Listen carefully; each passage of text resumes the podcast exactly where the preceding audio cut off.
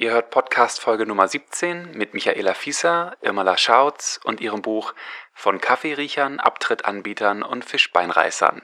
Berufe aus vergangenen Zeiten. Hallo und herzlich willkommen zu Humor is Art, dem Podcast rund um Content, der Spaß macht. Hier spreche ich mit Leuten, die entweder selbst extremst lustig sind oder einfach geniale Sachen machen. Zu Gast habe ich hier Autoren, Blogger, Comedians, Comiczeichner etc. Und von denen möchte ich dann wissen, was sie antreibt, woher sie ihre Inspiration holen und was wir von ihrer Arbeit lernen können. Heute sind zwei Autorinnen dabei, nämlich Michaela Fieser und die Illustratorin Irmela Schautz, die ein sehr süßes und lustiges Buch über ausgestorbene Berufe gemacht haben. Und das hat den langen Titel von Kaffeeriechern, Abtrittanbietern und Fischbeinreißern. Berufe aus vergangenen Zeiten. Ich fand ja den äh, Kaffeeriecher sehr interessant oder die Leute, die quasi die erste mobile Toilette angeboten haben, was äh, eigentlich nur ein großer weiter Mantel war, den man zum Beispiel auf einer Messe sich so übergeworfen hat und dann äh, einfach in einen Eimer sein Geschäft gemacht hat. Ähm, man merkt, ich finde vor allem natürlich die ganzen Pipi-Kaka-Sachen gut. Ähm, aber hört selbst, da sind wirklich einige sehr lustige und interessante Sachen dabei. Ähm, ich wünsche euch viel Spaß mit Michaela Fieser, Irmala Schautz und Humor is Art. Hallo. Hallo. hallo, oh. hallo Irmala. Ja, hallo. hallo Michael. Hallo. Äh, ähm, ja, ich freue mich, dass ihr natürlich äh, äh, beim Podcast mit dabei seid. Und es soll ja heute um das äh, äh, Buch gehen, was ihr ähm, als vorletztes Buch gemacht habt. Und zwar von Kaffeeriechern, Abtrittanbetern und Fischbeinreißern. Berufe aus vergangenen Zeiten. Ich muss jedes Mal nachdenken, wie er heißt, der Titel. Auch als wir noch auf Lesungen waren. Also sozusagen die Kurzform, Zusammenfassung ist ein Buch über ausgestorbene Berufe. Genau. Aha. Wie, wie, wie kam es dazu? Wie seid ihr auf die Idee gekommen? Also das war, das war ja Serendipity vom Feinsten. Ja, das ist wirklich. Das war wirklich abgefahren. Und zwar war es ja so, dass Irma und ich uns ein Atelier geteilt haben und dann irgendwann beschlossen haben, ich hatte ja schon viele Bücher gemacht, Irmela noch nicht. Und dann haben wir gesagt, so jetzt lass uns mal zusammengehen. Ja. Und ich hatte irgendwie Kontakte auch mit dem Tagesspiegel und haben uns überlegt, damals, ja, wir machen ein Kinderbuch, an dem wir alte Orte von Berlin zeigen, wie die früher aussahen und was da heute passiert. Und genau, haben dann besondere so Orte. Besondere ne? Orte, genau. ne? Und haben dann eine, drei Beispiels Geschichten so angeschnitten und eine war, eine war auf dieser Brücke da beim Auswärtigen mhm. Amt, dass da immer der Kaffeeriecher war. Das war halt ein Mensch, der die Leute anhielt und dann schnüffeln durfte, ob die versteuerten Kaffee oder ähm, geschmuggelten Kaffee in ihren Taschen haben. Mhm. Woher wusste das? Das haben wir so, das haben wir so Zufällig irgendwie gefunden. Haben wir irgendwie ne? gefunden und fanden wir halt spannend. Irgendwie, ja. Irgendwo haben wir ein Bild gesehen von dieser Brücke und von diesem Typ und dachten so, das könnte jetzt eine dieser Geschichten sein. Genau, und es war unter Fritz, waren das äh, ehemalige Kriegsveteranen, die quasi auch Leibesvisitationen durchführen waren, weil Kaffee war ein Luxusgut. Ja, mhm. genau. Aber so genau ja. wussten wir das damals auch nee, noch genau. gar nicht. Sondern es war wirklich nur diese Brücke, dieser seltsame Typ. So. Genau. Und dann haben wir also diese drei Beispielsgeschichten, aber wirklich nur so in drei Sätzen ähm, an Tagesspiel geschrieben und haben gefragt, ob sie Interesse hätten an so einer Serie darüber. Und dann riefen die gleich sofort an und meinten, ja, kommt zu uns, wir machen daraus jeden Sonntag eine ganze Seite im Wirtschaftsteil. Und wir so, äh, ja, Wirtschaftsteil? Gut, äh. äh, wir kommen. Ja. So. Und sind wir hin und dann so, redet, ja, das ist so, so eine tolle Idee, die ihr da habt, bla bla. Und dann irgendwann habe ich dann echt gefragt, was, was ist denn unsere Idee? Was? Yeah. dann meine, ja, dass ihr diese ausgestorbenen Berufe darüber und dann haben ja. Irmel und ich uns echt angeguckt, kurz kniffen und gemeint, ja, ja, ja, doch, also finden wir auch eine ganz tolle Idee. Und so kam es. Ja, so das war eigentlich gar nicht unsere Idee, sondern ein Missverständnis. Okay. Ja, ne, ja. Und dann, dann fingen wir an zu recherchieren. Und was man ja kennt bei also, also ausgestorbenen Berufen oder Berufe, die es heute nicht mehr gibt, dass es halt ganz viele Zunftberufe gibt, die dann auch in Vereinigungen organisiert waren. Und unser Ziel war dann aber, Berufe zu suchen, die gar nicht unbedingt eine Zunft hatten, die man gar nicht kannte. Im Prinzip wie bei der Liebe auch, mhm. ne? Sachen, die man nicht, nicht kennt. Und da gab es unglaublich viele dann. Naja, und halt auch Berufe, wo man, wenn man heute den Titel hört, wie zum Beispiel Fischbeinreißer, wo man ja. gar keinen blassen mal, Schimmer hat. Ich habe es noch nicht mal verstanden. Wie? Fischbeinreißer. Mhm. Also Fisch, Sehr interessanter Fisch, Beruf. okay. Fischbein wird es schon mal problematisch, Ja. weil die ja keine Beine haben. Und dann auch noch Reißer. Ja, das ist äh, in der Schule hatten, hatten wir mal mit Schülern irgendwie, äh, als dann Fischbein haben wir die Kinder gefragt, ja, was ist das denn? Was glaubt ihr denn, was ist das?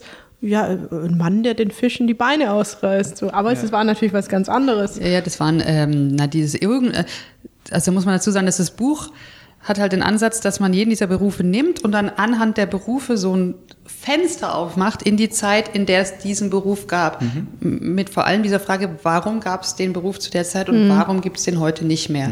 Ähm, und da ist beim Fischbeinreißer, ist man halt irgendwann mal drauf gekommen, dass diese Walbarten ein super Material sind, wie es in der Natur sonst nirgends gibt, weil die total flexibel sind. Man kann die leicht reißen eben und zu kleinen Stäben machen. Und dann kam halt die Spanier auf die super Idee, stecken wir die doch mal in Kostüme und geben den Frauen so geometrische Figuren. Und das ist halt dann... Für die Korsette, ne? Die Korsette, genau. Und Korsette, dann- die Schnabelschuhe, Ja. dann die Reifröcke, da waren überall diese Walbarten drin. Also, Also ganz. vom Wal vorne die. ja, die wo, Barten, wo genau, der diese- den diese- Grill durchfiltert, ne? Diese langen Die haben diese Dinger. riesen Mäuler und dann haben sie ja keine Zähne, sondern diese so das was so die Barten halt. Und, das Und dieses Material. Das so Borstenmäßig ist das dann, oder? Ja, das ist, das ist fast wie so ein, wie so ein, wie so ein Horn. Also das ist ganz wirklich total flexibel, das bricht nicht. Da gab es dann auch verschiedene äh, Qualitätsstufen, ne? von, von weiter hinten und weiter vorne. Das eine war noch, das eine war weiß, es gab auch schwarz. Ne? Und dann konntest du halt mit dem Messer wirklich oben reintrennen und dann so das, ich stelle mir das auch so, als so ein schönes Gefühl vor, das dann so auseinander zu ziehen. Ich glaube, das geht dann so zzt auseinander und so haben die dann verschiedene große Stücke dann gemacht. Also ganz wertvolles Material Ja. und das hat die Modeindustrie extrem benötigt und also Ja. das war äh, ganz und das besonders. war, ja, ja, das war eine riesen Industrie. Also irgendwie äh, so ein, ein Walfang, äh, Schiff ist ja recht teuer, aber dadurch, dass sie mit den Walen so viel Geld gemacht haben, hat sich das eine Saison gelohnt und man hat schon das ganze Investitionsgeld wieder drin gehabt. Wahnsinn. Ja. Okay.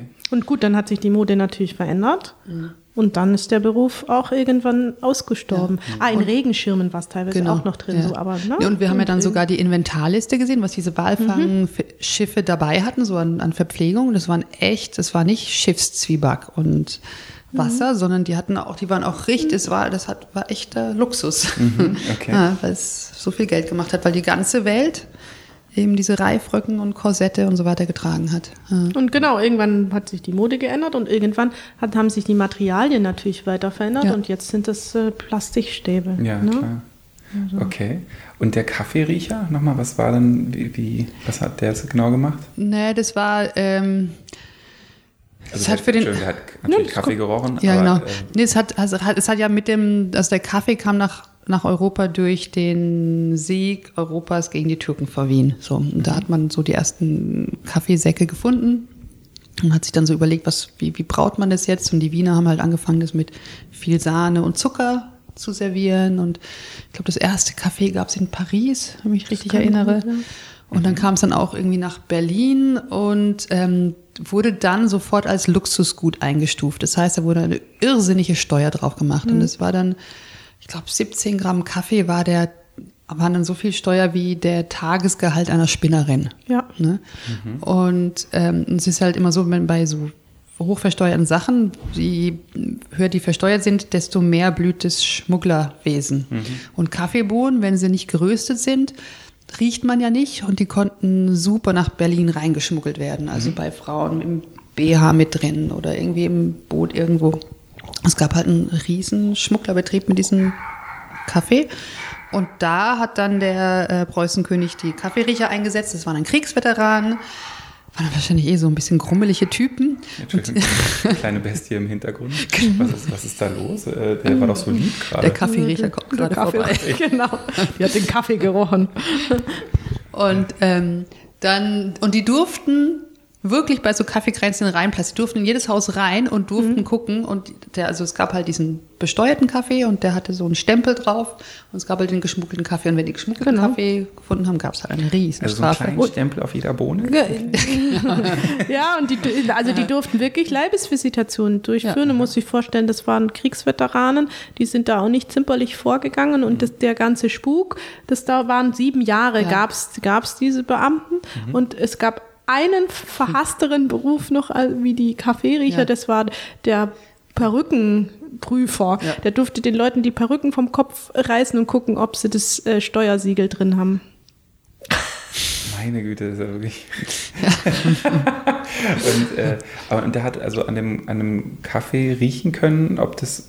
äh, Nee, Naja, Kaffeeriecher, er ist halt, er ist halt in die Wohnung gekommen. Hat Genau. wie, also so wie ein Ich Ob illegal Also gerösteter Kaffee, daher- genau. okay, weil- du riechst es ja durchs Fenster raus, wenn jemand Kaffee gekocht hat, Mhm. wahrscheinlich, das stelle ich mir vor, und dann, wenn er irgendwo Kaffee gerochen hat, da ist jetzt Kaffee serviert, dann war er sofort da und hat geguckt. Genau, gekocht und natürlich auch geröstet. Ne? Also Ja. die Bohnen, Okay, wenn die. Bohnen geröstet werden und dann hat er halt geguckt, haben die da eine Lizenz dafür, zahlen die dafür Steuern. So. Okay. Und der, ganz kurz, der, also der Kaffee, ich kenne die Geschichte so weit zurück gar nicht. Also der kam von der Zeit, hat das halt in Wien tatsächlich dann da so ein bisschen angefangen. Mhm. Und äh, weißt du da eine Jahreszahl ungefähr? Oder eine Müsste ich Zeitraum? kurz reingucken, da steht es drin, auswendig, ich weiß nicht, ich glaube, wann waren das? 1648 oder? Ich weiß es auch nicht mehr ganz genau. Also, im, im, im, also bei dem Buch vielleicht ganz kurz was zu, zur Illustration. Ich habe da immer versucht, in den Hintergrund der, der Wie gut, du, wie gut du das jetzt so das Suchen überbrückst mit einer Geschichte. Ihr seid richtige Profis. Ihr seid wirklich richtige Profis. Die, ähm, also da war so die Intention, da habe ich ein bisschen auch selber ein Ei gelegt, hat dann aber glücklicherweise geklappt, dass ich immer aus der Zeit, aktiven Zeit eines jeden Berufes Dokumente gesucht habe. Also wirklich die Archive durchgeforstet und zum Beispiel beim, beim Kaffeeriecher ist im Hintergrund ein Dokument, ähm, ein Zertifikat, also wo das beschrieben wird in Französisch und in Deutsch, weil diese Kriegsveteranen kamen aus Frankreich, ganz viele. Und dann gab es eben dieses Dekret über diesen Kaffee, Kaffeeriecher. Und gut, bei anderen, bei anderen Berufen waren es andere ähm, Dokumente und was daran spannend war, dass das einerseits ja eben inhaltlich spannend oder interessant, aber dann halt auch grafisch, ne, dass ich darauf auch illustrieren kann. Und das war, die Kombi war nicht ganz so einfach. Ja, ja, Ich lese dir mal einfach einen, einen, Ja. Einen Absatz vor. ja gern. Zur Regierungszeit des großen Preußen wurde das Genussgetränk noch keine hundert Jahre in den Schenken Europas angeboten. Und im hohen Norden war dem schwedischen König Gustav III. das ausländische Schlürfgetränk so unheimlich, dass er ein Experiment am Menschen durchführen ließ. Um zu beweisen, dass Kaffee ein Gift sei, gab er zwei Gefängnisinsassen Kaffee bzw. Tee zu trinken. Binnen weniger Wochen, darin war er sich sicher, würde der Kaffeetrinker dahin siechen. Der Versuch brachte allerdings nicht das erwartete Ergebnis. Erst starb der Arzt, der die Gefangenen überwachte, dann starb der zweite Arzt. Das Experiment lief, äh, das Experiment lief weiter. 1792 wurde Gustav ermordet und irgendwann im Alter von 83 Jahren starb schließlich der Teetrinker. Der Kaffeetrinker wurde entlassen, wie alt er wurde, ist nicht überliefert. So. So, also fliegen es dann halt immer so Sachen, fand ich sehr schön. Aber ich habe jetzt nicht gefunden, wann der Tod Okay, war. aber, aber so ungefähr. Also, äh, Genau, was ich auch ganz schön finde. Also die ne? Kaffeeriecher waren aktive Zeit 1781 bis 1787 und dann 100 Jahre vorher, dann kommt man so hin mit 16, wann waren das? 1670, 1640 rum, diese Belagerung von Wien. Okay, ja, ich fand es nur gerade interessant, danke, weil äh, Wien ja sehr bekannt ist für diese Kaffeehauskultur Genau. und ich habe eig- eigentlich immer, ohne jetzt wirklich darüber nachzudenken, dachte ich mal so, ja, warum ist jetzt eigentlich Wien und Kaffee, Mhm. was ist das jetzt das Besondere? Aber wenn das natürlich da auch alles irgendwie anfing, okay. Mhm. Wir sind, ja, Entschuldigung. Da gibt es aus den 30er Jahren ein ganz tolles Buch von, äh, ich habe den Namen jetzt, steht aber auch da drin, im, ähm, das war das, das erste Non-Fiction-Buch eigentlich, sagt man. Das war über die Geschichte des Cafés. Das war dann ein, ein deutscher Jude, der dann auch nach Amerika auswandern musste. Und das ist großartig. Das habe ich in der Bibliothek gefunden. Ein ganz dickes, fettes Buch. Das ist alles ganz genau. Das war toll. Okay, auch, cool. ja. Mhm. Das war ja auch für das Buch haben wir nochmal ganz anders recherchiert Ja. als für das Liebesbuch. Weil das ist irgendwie vier Jahre vorher oder fünf Jahre vorher entstanden. Was jetzt Ja, genau, 2010 kam es raus. 2010, genau. Und damals waren die deutschen Bibliotheken und Universitäten noch nicht im Internet so vertreten wie jetzt. Mhm. Jetzt konnten wir alles im Internet recherchieren und uns Artikel runterladen Ja, genau. und so. Und da, für das Kaffeeriecherbuch, mussten wir noch richtig in der Bibliothek Fernleihe. Fernleihe, ey, was wir Bücher aus Mhm. Ab- Bayern hin und her geschickt haben. Ah, krass, okay. Ja, ja, wir haben dann wirklich für, für jedes Thema einen Stapel Bücher gehabt. Ähm, das war so richtig auch physisch Arbeit, die Ja. hierher zu schleppen und wieder zurückzuschleppen. Uns ging es beim, beim nächsten gemeinsam. Es war interessant, ne? Also an dem Buch haben wir auch insgesamt, natürlich mit Unterbrechungen von anderen Jobs, zwei Jahre gearbeitet. Also das war ein, ein langes, intensives Ich meine, das Projekt. Liebesbuch, also nachdem, beim Liebesbuch haben wir, nachdem wir dann alles andere recherchiert haben, runtergeschrieben, habe ich es tatsächlich in zweieinhalb Monaten. Ne? Ja, genau. Also in, in, da habe ich auch erst neulich nochmal drüber nachgedacht. Das entstand so in, innerhalb von sechs Monaten. Ja. Dann war das irgendwie Ja. fertig. Das war zwar eine sehr intensive Zeit, was man auch nicht Ja, klar, immer machen klar. kann, aber so. Ja. Ist das eigentlich so, fällt mir gerade ein mit dem Illustrieren, dass man dann auch irgendwie so ein bisschen in so, so, ein, so einen Stil für das Buch irgendwie kriegt, dass sich Ja. das so ein bisschen ähnelt, weil bei, Ja. wenn man jetzt zum Beispiel Radioproduktion macht, Ja. dann lässt man ja ganz oft den Sprecher, lässt man am Ende nochmal die ersten zwei Seiten lesen, weil er dann halt am Anfang noch so ein Ja. bisschen noch nicht so drin ist und dann Ja. äh, musstest du dann nochmal auch irgendwas nochmal ein bisschen äh, ändern oder? Also du sprichst genau den Punkt an. Ne? Also man überlegt sich äh, so ein bisschen, ja, wie möchte ich das illustrieren? Welche Technik fange ich an? Dieses Buch über die Berufe ist komplett analog entstanden. Gut, dann entwickelt man sich selber irgendwie weiter. Jetzt unser Liebesbräuchebuch ist eine Kombination aus, aus Collage und, und Sachen, die ich eingescannt habe, die ich dann aber am Rechner teilweise auch kol koloriere. Ne? Also das ist so 50-50, würde ich mal sagen. Und ähm, absolut, du fängst an zu illustrieren, du hast eine Idee, du weißt die Technik, du machst das erste Bild und plötzlich merke ich zum Beispiel, mein, mein Problem, sagen wir mal in Anführungsstrichen, ich werde immer feiner. Ich werde immer genauer. Und das ist aber, kann aber auch eine Gefahr sein. Ne? Das ist vielleicht einerseits schön und spannend, aber dann gucke ich mir mal das erste wieder an und denke so, wow, hol dir diese Lockerheit zurück, hol dir dieses, dieses, diesen, diesen Anfangsesprit zurück, ähm, werd nicht zu genau. Ähm, glücklicherweise habe ich Michaela und auch meine Freundin Annabelle da drüben, die dann manchmal aufräumen in meinen Bildern, ne? die dann sagen, okay, weg, weg, Ja, weg. okay. So, ne? Also so, so, dass das nicht, also dass das wirklich, dass das rund wird. Und das ist genau das, was du auch beschreibst beim Radio, vielleicht auch beim, beim Schreiben. Ja, ne? klar. Also Ich habe es noch, ich habe gestern erst eine Freundin gefragt, wie ist das mit den Büchern schreiben? Und habe ich gesagt, du, ehrlich gesagt, wenn du in dem Moment, wo du dann dein Material anbietest, musst du 60 Prozent der Arbeit machen, weil du schreibst zwar vielleicht nur zwei Kapitel, aber in denen muss alles stimmen, weil das ist die, der Blueprint für alles, was nachher kommt. Und da musst du halt so viel Gehirnschmalz reingeben in dieses erste Ja, Manuskript. Hm. Also das war ja beim Tagesspiegel jetzt bei diesem Berufebuch, da gab es ja dann,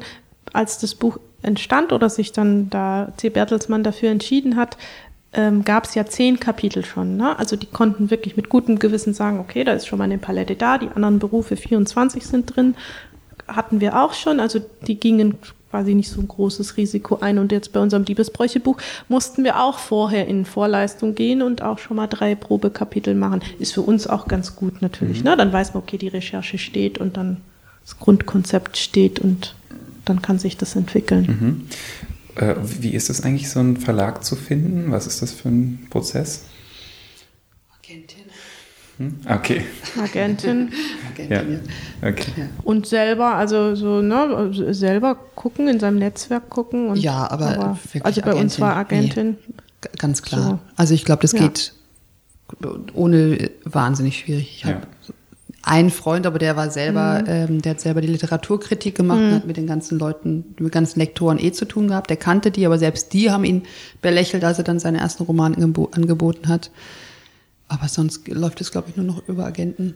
Hm. Aber ist auch, Ist okay. finde ich, total okay. Ja. Ja. Also bei mir in der Illustration ist es teilweise so ein bisschen anders noch. Ich, also ich fahre auch wirklich jedes Jahr auf die Buchmesse und habe da meine eigenen Termine und dann ist es so bei mir aufgeteilt. Na, die Projekte mit Michaela werden von einer Agentin vertreten. Dann habe ich eine noch für Kinder-Jugendbuch und dann mache ich viele andere Sachen auch selber.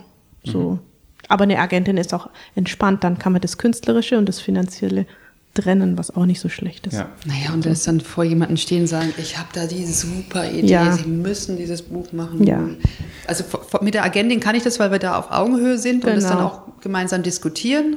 So, aber ansonsten, Genau, und dann, dann die Agentin ist ja auf deiner Seite, die sagt dir dann auch nochmal, warum die Ja. Idee eigentlich so geil ist, die du gerade Ja. hast. Und äh, genau, das ist ja ganz gut. Man, man spricht ja dann auch manchmal die Sprache nicht von diesen Industrien. Ne? Ja, das und, und, und ich habe immer das Gefühl, so eine Agentin, die ist weder für oder gegen uns oder den Verlag, sondern die versucht natürlich für uns das Beste rauszuholen, aber auch die weiß auch im, im Verlag, was ist da möglich, was geht, was geht gar nicht. So, ne? Ja. Also, Und welchen Beruf äh, würdet ihr eigentlich gerne haben hier? da gibt es nur einen. einfach, ja. Ja, das kommt gut aufs Erzählen. Das ist der, der Zeitler. Aha. Der Zeitler ist der äh, Waldbienenimker. Äh. Wild, Die- ja, Wald, wild. Wald- und Wildbienenimker, genau. Okay. Das war, weil äh, es ist ja ein, das ist, die Bienen wohnen ja nicht von sich aus in diesen, äh, wie heißen die? Äh, Bienenkörben, sondern wohnen eigentlich im, im Wald in, in Baumlöchern oder so. Und das war halt ein richtiger Beruf.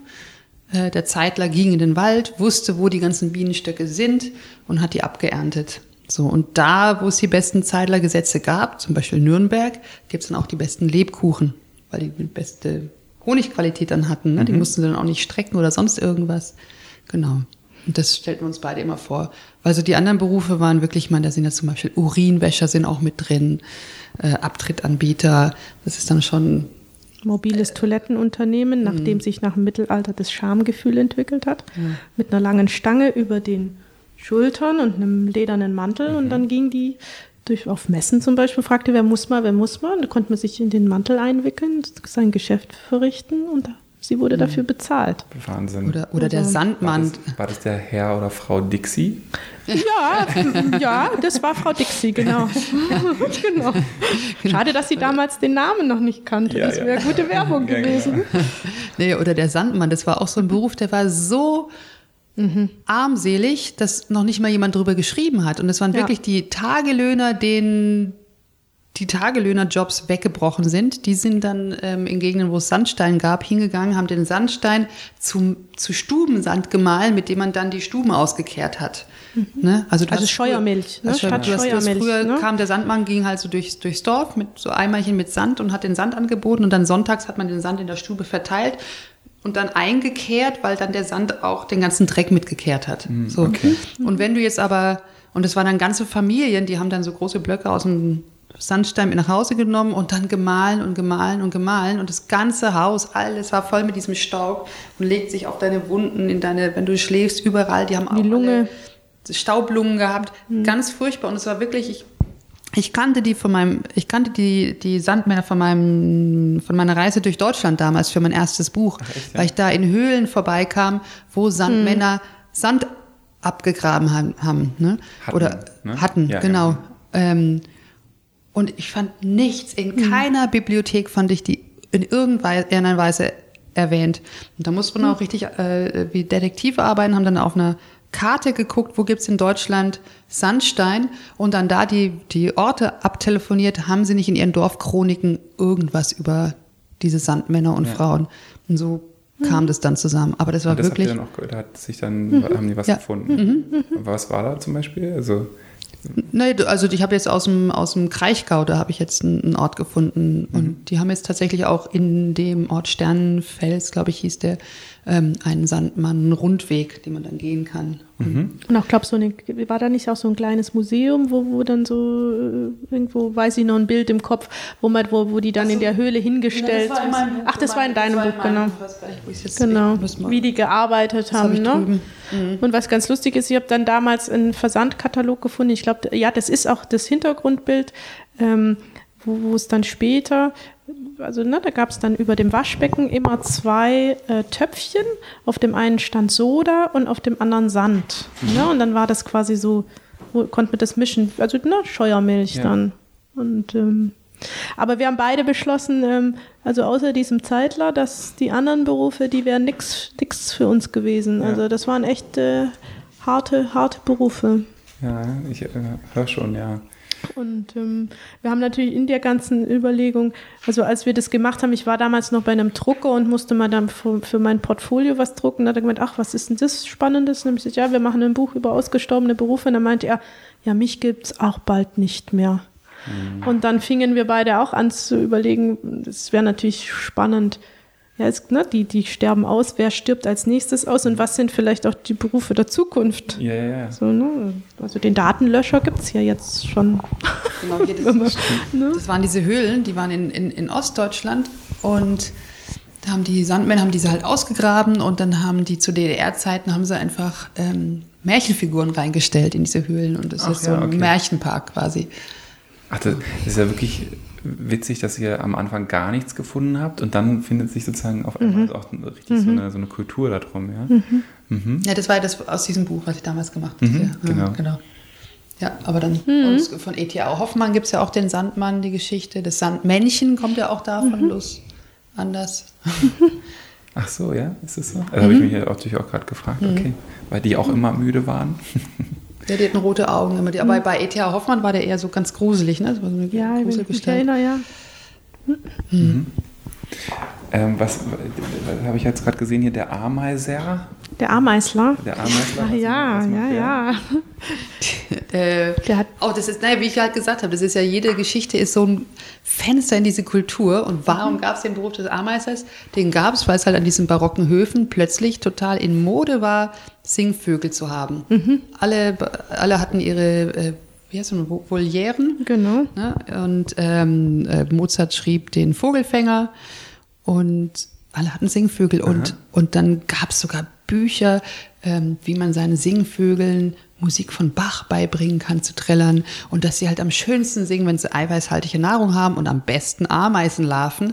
Und deshalb gab es dann in Österreich die haben die gesammelt, genau. Leute, die diese Ameisenlarven gesammelt haben und, äh, und dann weiterverkauft haben. Und die haben guten Geld. Verdienst gemacht. Die haben super ne? verdient. Und das gab es bis in die 60er Jahre. Da konnte man dann durch eine Saison Ameisen sammeln, hatte man das Geld für einen Farbfernseher genau. zusammen.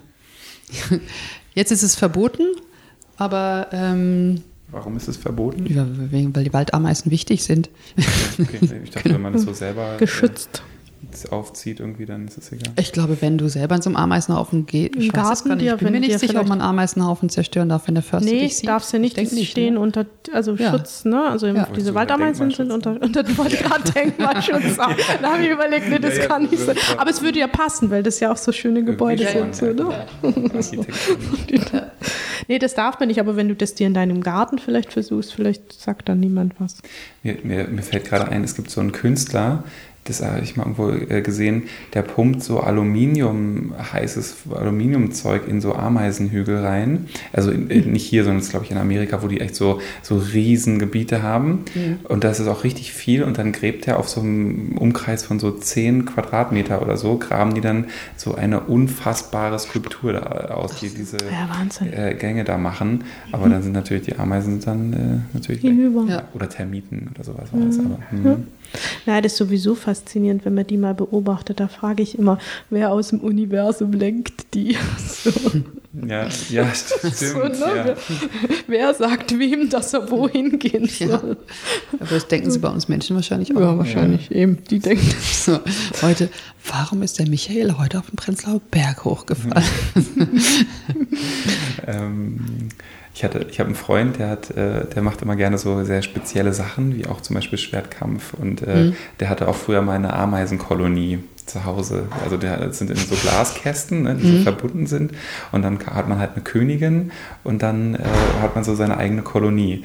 Und die, das ist aber dann alles so ein bisschen ausgeufert, glaube ich, sodass die sich einfach so krass vermehrt haben, dass er auch keinen Platz mehr hatte. Und dann und dann hat er die verkauft. Also, also es war ja alles abgeschlossen, ne? nicht in seiner Wohnung dann. Äh, Der hätte mal Singvögel sich anhertun müssen ja, und, ja, dann, äh, und, dann, die, die Population wieder vermindern durch das Verfüttern der Larven. da war ich auf jeden Fall sehr beeindruckt, was es so alles gibt ja. an Haustieren. Ja, ja.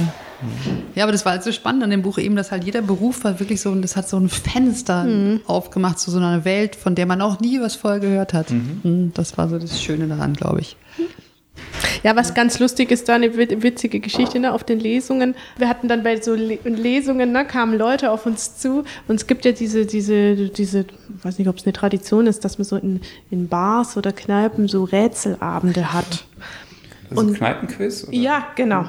Genau. Und da kam mal irgendwann ein Herr auf uns zu und meinte, unser Buch ist für ihn ein Gottes Geschenk, ja. weil das kennt niemand und er gewinnt dauernd.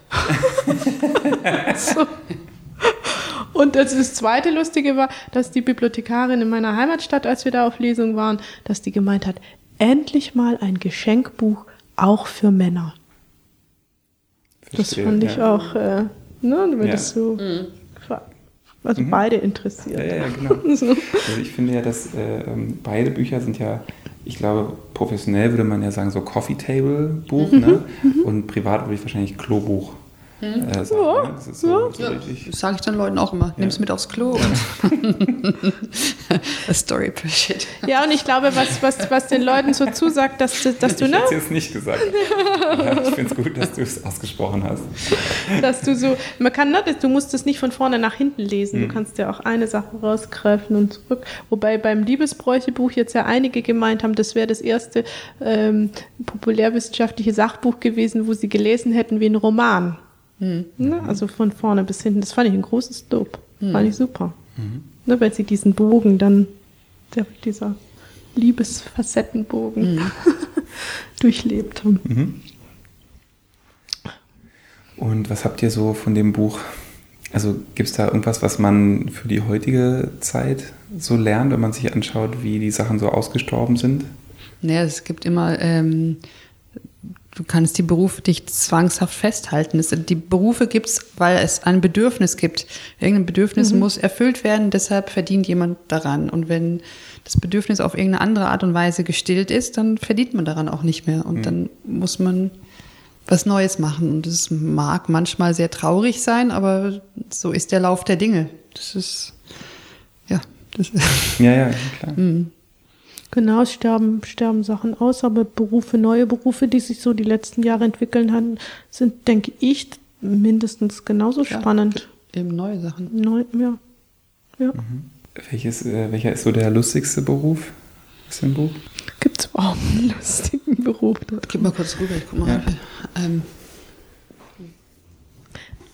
Also ich, Na, der Hofmoor war lustig. Der Hofmoor, ja. Und der, der, der Inselindianer. Genau, der Inselindianer. Das ist ein Kapitel mit drei Inselindianer, Hofmoor und was war das dritte? Hm, Kammertürke. Kammertürke, genau. Das ist auch wieder barocken Zeitalter, ne? Also ja. es ist halt Kammertürken haben, das waren tatsächlich, da hat man vom Schlachtfeld in Wien hat man dann die Türken mit ihren Turbänen mitgenommen an seine adlichen Höfe und mhm. äh, die dann als, als Kammerdiener eingesetzt, weil die so mhm. exotisch aussahen. Mhm. ah, ich weiß auch noch einen, den Allesschlucker. Ach, der, war der Allesschlucker, das ist quasi ein, ein Beruf aus dem Zirkus äh, geschehen und äh, die haben, also da sind auch etliche gestorben, aber die konnten, die, die es gut konnten, die konnten abartig viel Wasser trinken und Sachen schlucken wie Schwerter, Scheren, Fische. Und ein Franzose, wir müssen mal nachgucken, wie viel Liter Wasser der getrunken hat. Das ist eine Menge, das, das ist völlig irrsinnig. Mhm. Und der hat dann immer da seine Fische und Kröten geschluckt und in seiner ganzen Karriere, der wurde ziemlich alt, ist nie ein Tier zu Schaden gekommen, weil er die dann alle wieder ausgespuckt hat. Mhm. Und das war halt die Show, ne? Der hat dann mhm. zwischendrin, ne, also hat er erst das Wasser getrunken, seine Tiere geschluckt, dann hat er eine geraucht, dann kamen irgendwelche anderen äh, interessanten Einlagen und dann hat er das alles wieder ausgespuckt. Still alive and kicking, sagt ja, er immer. Genau. Ich gucke jetzt gerade, ähm, den Rosttäuscher fand ich noch lustig. Ah ja, das Weil ist das ist super. so ein bisschen wie der moderne ähm, Autoverkäufer. Weil es gab eine Zeit, als es keine Autos gab, als die Leute Pferde hatten und dann gab es auch in den, bei den Pferden bestimmte Moden und nicht alle Pferde sahen so aus. Und dann kamen sie zum Rosttäuscher, bevor man es verkauft hat.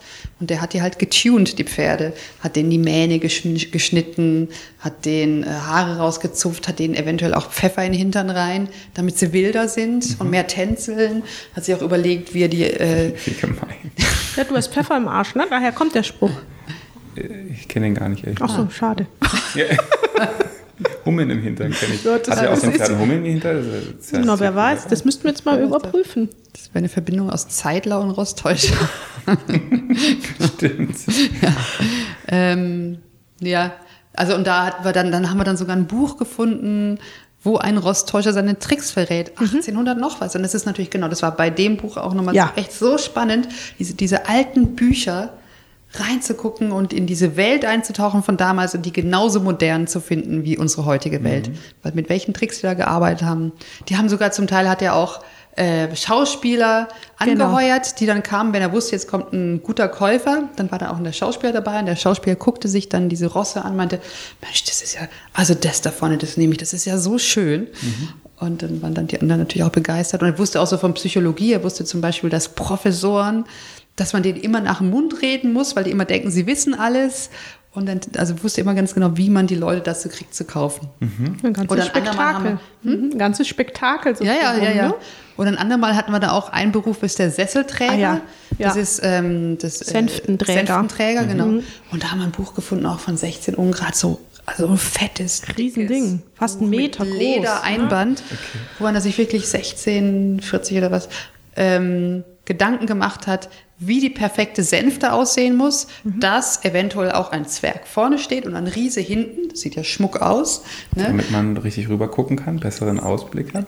Nee, nee, nee, und dann die, die Sänfte aber trotzdem gerade ist, dass derjenige, der in Genau. der Sänfte sitzt, nicht so Ja, ja, sitzt. okay. Genau, ja, ja. Und ähm, also da hat er sich Gedanken gemacht und hat dann Die Charakter Sänftenmodelle. beschrieben. Ja, und hat sich Sänftenmodelle aus aller Welt zusammengetragen. So Mhm. richtig so ein Trendforscher, der wie, wie, was für Mhm. Sänften hat man in Südamerika, welche hat man in Japan, welche hat man so und das ein ganz fettes, dickes Buch. War super. Wo habt ihr das gefunden? In der Staatsbibliothek und also hier in Berlin und da saßen wir auch beide mit großen Augen und offenem Mund und weißen Handschuhen und haben dieses Buch ne, im Original vor uns gehabt und durften da durchblättern. Also das waren die besonderen Momente bei diesem Buch. Ne, so. Ja. Toll.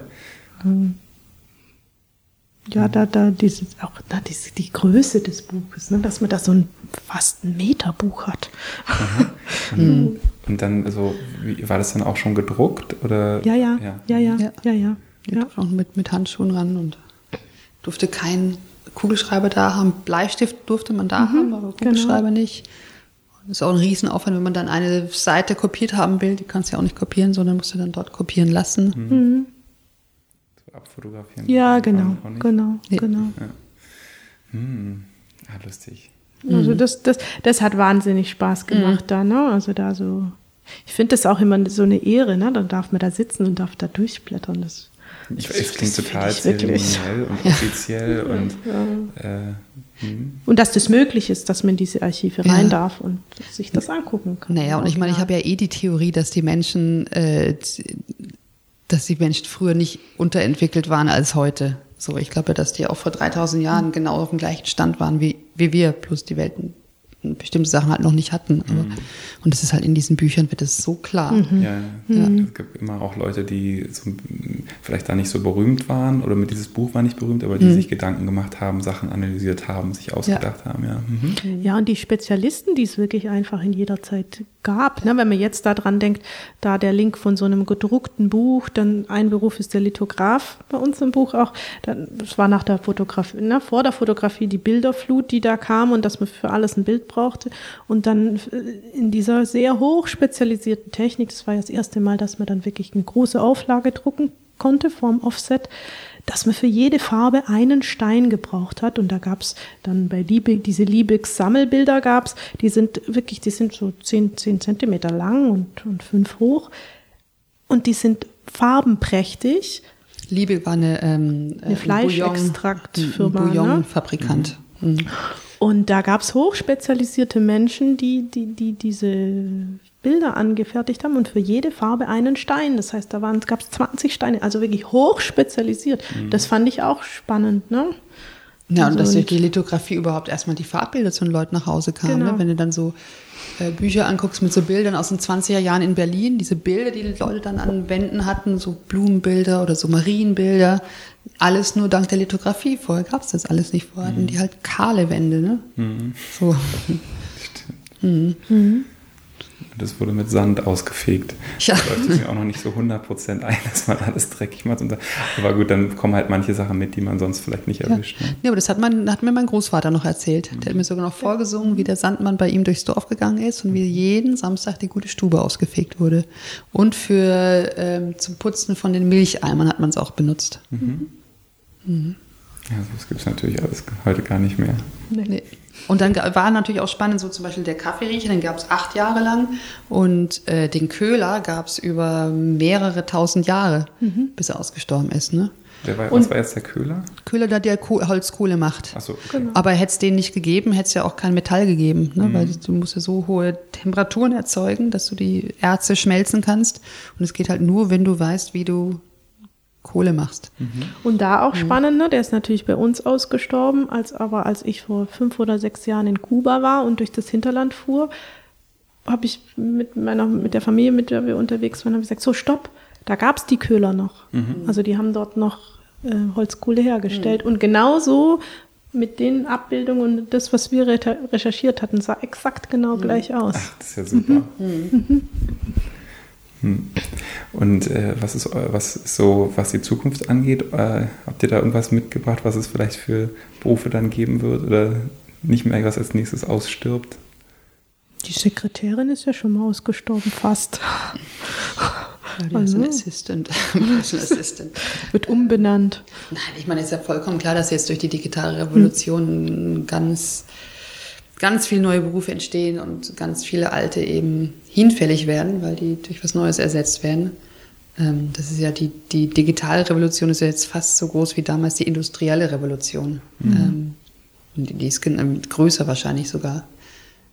Noch viel schneller die vonstatten. Da sind wir in einem Wahnsinnsumbruch und es, wird, es beeinflusst ja nicht nur unsere Berufewelt, sondern unsere ganze Lebenswelt, Sinneswelt, alles. Stimmt, wir sind eigentlich so voll in, der, in so einem Umbruch. In der, also wir, die wir jetzt schon ein bisschen älter sind. Ne? Ja, total. Das ist, äh, hm. Ja. Also von daher, das ist. Da wird sich wahrscheinlich noch einiges entwickeln. So, ne? Also, ja, und, und, und manchmal geht es dann vielleicht auch wieder zurück. Ja, und wenn wir das mit der Werbung nicht anders hinkriegen, dann ist es auch alles ein bisschen traurig. So, Also wenn, wenn das alles nur so äh, kapitalorientiert ist. Ja. Weil uns, uns wurde ja das Internet versprochen als große Freiheit, als Feld der tausend Möglichkeiten, aber es kristallisiert sich ja jetzt gerade immer mehr raus zu so einem totalitären äh, Krake. Ja, genau. Ja, was ich wirklich, wirklich bedauernswert und schlimm finde. Und äh, das ist auch immer, ich glaube, da werde ich dran, dran arbeiten. Gut, äh, ihr beiden. Und was, was steht so als nächstes dann gerade auf dem Plan? Die nächsten Projekte für euch? Gibt es schon eine Idee? Für unser Gemeinsames, meinst du? Ja, wir wir, sind. aber wollen wir noch nicht drüber reden? Wir, wir, reden, wir wollen noch nicht drüber reden und es ist auch, also es, ist, es, es gibt eine Idee. Es gibt eine Idee und ähm, wir hören Uns ist, nicht. dann, ja, ja, uns ist dann doch noch eingefallen, was eines dieser Themen ist, über die man reden kann mit jedem Menschen auf der Welt. So, okay. genau. Und, aber das braucht ja auch immer so ein bisschen Zeit, bis sich das dann konkretisiert und ja, bis man dann auch anfangen kann. Ja, ja. Also wir hatten äh, vorhin darüber geredet, dass man immer vier Themen, dass irgendwer gesagt hat, dass es vier Themen gibt, über die man mit jemandem reden kann. Das waren halt die Berufe einmal, dann die Liebe, darüber habt ihr schon Bücher und jetzt gibt es also noch zwei weitere. Das wird Genau. man dann. Und alle dürfen Also das, das eine haben wir schon eine echt eine konkrete Idee, ne? Und auf die freue ich mich tatsächlich auch wahnsinnig. Ich glaube, das wird super. Aber Secret. Okay, äh, Beim nächsten Mal. okay, cool. Ja, ihr beiden, dann nochmal tausend Dank. Gerne, vielen Dank dir. Hat viel Spaß gemacht und äh, Ja, ja, dann auch. auf jeden Fall viel Erfolg bei dem, bei dem geheimen Projekt. Ja, danke. Okay. Danke. So, ich hoffe, es hat euch genauso gut gefallen wie mir. Schön, dass ihr wieder dabei wart und die Shownotes und Links findet ihr wie immer unter humorisart.de slash podcast. Und ihr würdet mir mega helfen, wenn ihr den Humor is Art Podcast auf iTunes abonniert und eine gute Bewertung hinterlasst. Äh, Das ist echt das Wichtigste für Podcaster, so eine Bewertung zu haben. Und es kostet nichts und hilft enorm, neue Hörer zu finden. Außerdem könnt ihr Humor is Art auf Facebook folgen, Instagram oder sogar direkt auf Soundcloud. Dann erstmal danke fürs Reinhören und bis zum nächsten Mal. Ciao.